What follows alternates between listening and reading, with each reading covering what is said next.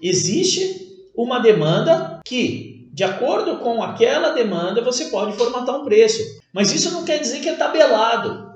A partir do momento que surgiu um caso diferente, você pode alterar esse valor.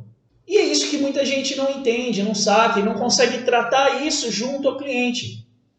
Não consegue expor isso para o cliente de maneira lógica, de maneira compreensível, para o cliente possa entender de que uma hora o preço pode ser um, outra hora pode ser dois, uma hora pode ser 20, outra hora pode ser 5. Só que quando você sabe explorar isso e tratar isso junto ao cliente, isso é plenamente possível. Agora, quando você não sabe, não tem as ferramentas adequadas para tratar isso ao cliente, fica muito complicado. E aí é onde que as pessoas trabalham o quê?